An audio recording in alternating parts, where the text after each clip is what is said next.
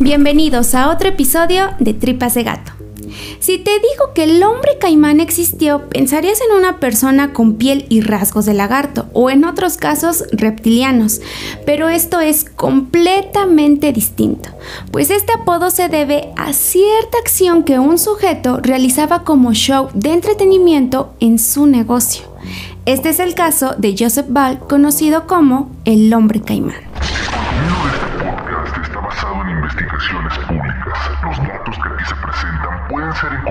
En carpetas de investigación o en bibliografía de libre acceso. Nunca se presentarán datos que vulneren a las víctimas.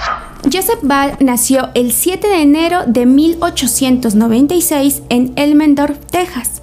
Su familia estaba integrada por ocho hermanos y sus padres, Frank y Elizabeth. Se habla de que ellos fueron pioneros de la economía de Elmendorf por las múltiples tiendas que construyeron dándole trabajo a varias personas. Joseph o Joe, como solían decirle, creció rodeado de dinero, pero con la ausencia de sus padres quienes trabajaban todo el tiempo. Así que en cuanto llegó a la adolescencia, se refugió en las armas, descubriendo que tenía habilidad para disparar. En 1917, Joe, después de abandonar los estudios, se enlistó en el ejército. Estuvo activo cuando la guerra entre Estados Unidos y Alemania detonó, y después de su participación fue dado de baja regresando a Elmendorf. Su familia dijo que Joe volvió siendo un hombre totalmente diferente, con secuelas y perturbado por todo lo que vivió en la guerra, como la mayoría de soldados que habían participado. Intentaron ayudarlo psicológicamente, pero él no aceptó y no le tomó importancia, así que mejor se metió a trabajar con su padre. Este nuevo estilo de vida no era lo que estaba buscando, pues sus deseos eran ganar mucho dinero sin hacer tanto esfuerzo y no tardó mucho en encontrar ese trabajo tan deseado, la venta de licor que en ese entonces era ilegal. Joe era adicto a la bebida, así que el negocio le vino de maravilla.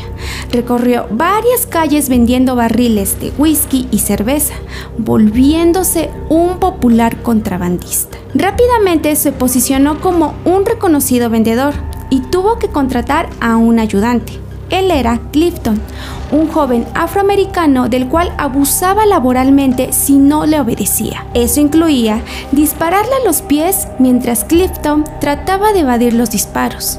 Con la legalización del licor, el negocio de Joe llegó a su fin, transformándolo ahora en una cantina que construyó desde cero en un terreno a las afueras de Elmendorf. A este lo nombró Sociable Inn. Este lugar era el refugio de delincuentes, prófugos, adictos y apostadores, además de contar con mujeres que trabajaban para acompañar a los clientes. Los vecinos odiaban este lugar por el tipo de gente que lo frecuentaba. A pesar de las inconformidades de los vecinos, las ventas iban bien, pero la avaricia de Joe necesitaba nuevos ingresos, así que se le ocurrió construir en la parte trasera una alberca para poner cinco caimanes, siendo este el atractivo principal de la cantina. La hora de la comida era el acto más esperado pues los animales eran alimentados con perros, mapaches o gatos vivos. Este cruel acto era bien visto por quien visitaba el lugar, que pagaban por ver el trágico desenlace. Cuando los vecinos se enteraron de esta nueva atracción, decidieron nunca más meterse con Joe porque temían que fuera capaz de lo peor. El miedo incrementó cuando las mujeres que trabajaban en la cantina casualmente desaparecían, pues a cada rato contrataba a alguien nuevo. Hubo quien se animó a preguntarle por una de ellas y Joe solo respondió que eran mujeres que estaban de paso en búsqueda de algo mejor y por eso se iban. Fue en ese momento que la leyenda inició y ahora conocían a Joe como el hombre caimán, pues se rumoraba que él solo contrataba a mujeres para alimentar a sus mascotas. En ese momento las leyendas surgieron, pasando de generación en generación. Una de ellas decía que habían visto al propio Joe empujar a una mujer para ser devorada por los caimanes. Y otra era que Joe acababa con ellas primero para después borrar todo rastro dándoselas de comer a sus animales. Sea como sea, de todo esto que se contó, nunca hubo evidencia. Una de las mujeres que desapareció fue Minnie, una chica de 22 años a la que apodaban en la cantina Big Minnie. Ella se convirtió en la pareja de Joe durante tres años. Era bonita, alegre y con necesidad de ganar dinero. Minnie quedó embarazada de Joe, quien aparentaba estar feliz. La realidad es que él no quería al bebé, pues solo quería seguir teniendo encuentros con otras mujeres, como Dolores Body, quien en cuanto entró a trabajar mantuvo una relación secreta con Joe. Cuando Minnie se enteró, amenazó a Joe con contar sus oscuros secretos si no dejaba Dolores. Joe accedió y además le dijo que se irían a pasear a la playa en familia. La verdad es que todo esto era un plan de Joe él acabó con Minnie de un disparo con ayuda de Clifton, a quien amenazó si no lo ayudaba, y enterraron el cuerpo de la mujer en la arena.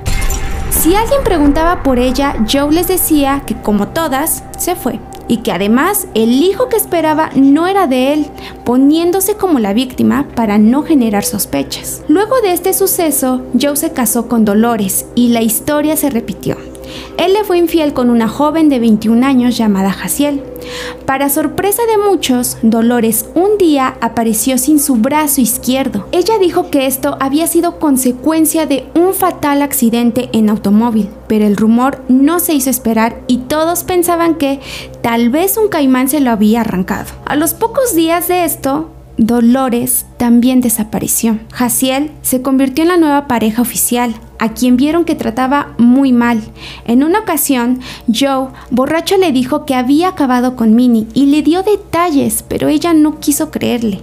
A los meses, Jaciel también había desaparecido. Por otro lado, la familia de Minnie llevaba tiempo buscándola en conjunto con la policía. Obviamente fueron con Joe, al ser el lugar donde ella trabajaba, pero él negó saber algo de Minnie y de forma intimidante pedía que no lo involucraran con ella, ya que lo había engañado y eso le dolía.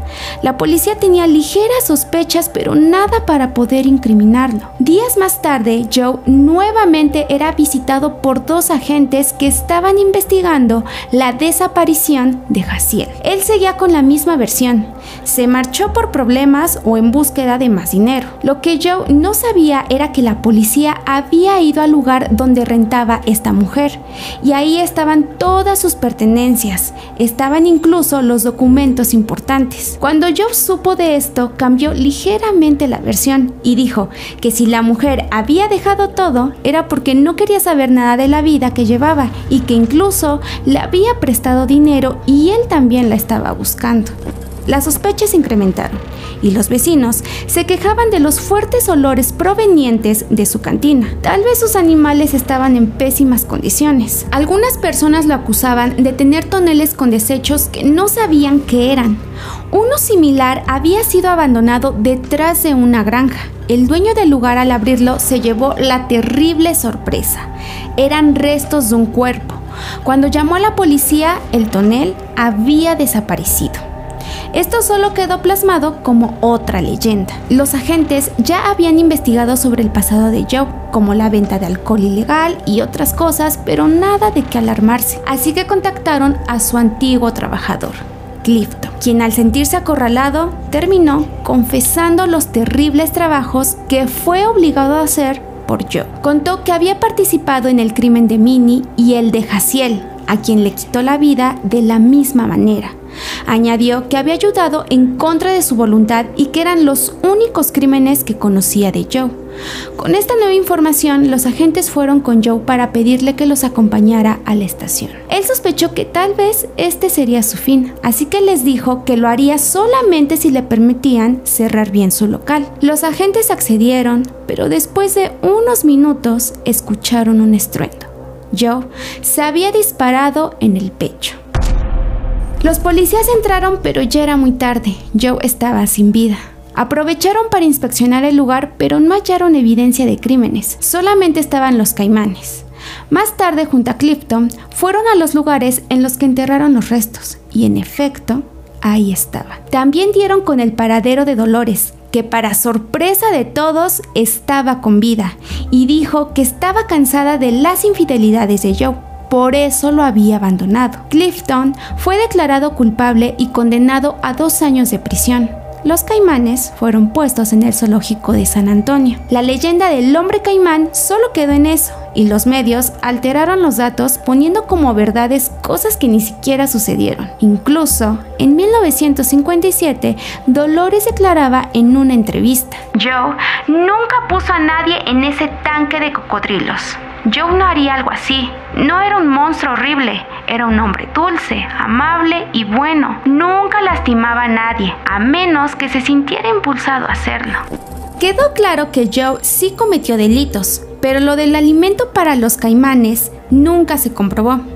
Hay quienes aseguran que la policía ocultó evidencia como toneles con restos o que no quisieron esclarecer a qué se debía el mal olor. Incluso la gente que llegó a presenciar el show dijo que todo se trataba de animales sin nada perturbador de por medio. Pero también existen las versiones de que él hacía un show privado para cierta gente que pagaba por ver lo que pasaba con algunas mujeres de las que nunca más se supo su paradero. Incluso hay quienes señalan que si ibas de paso y parabas en la cantina, nunca más salías de ahí. Nunca se ha comprobado la veracidad de estas leyendas, pero eso sí, ha servido como referencia para la creación de películas y obras basadas en lo que pudo haber pasado. Ustedes tienen la última palabra.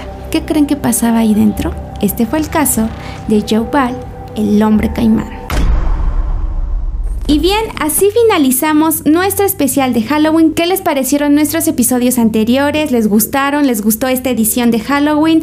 Háganoslo saber en comentarios, interactúen con nosotros para que podamos llegar a más personas y también estemos pendientes de qué nos recomiendan o qué les pareció. Compartan nuestro contenido con más personas. Gracias a los que lo están haciendo, a los que nos escriben, a los que nos están siguiendo en todas nuestras redes que están apareciendo en la descripción. Muchísimas gracias por unirse a esta familia de tripitas de gato.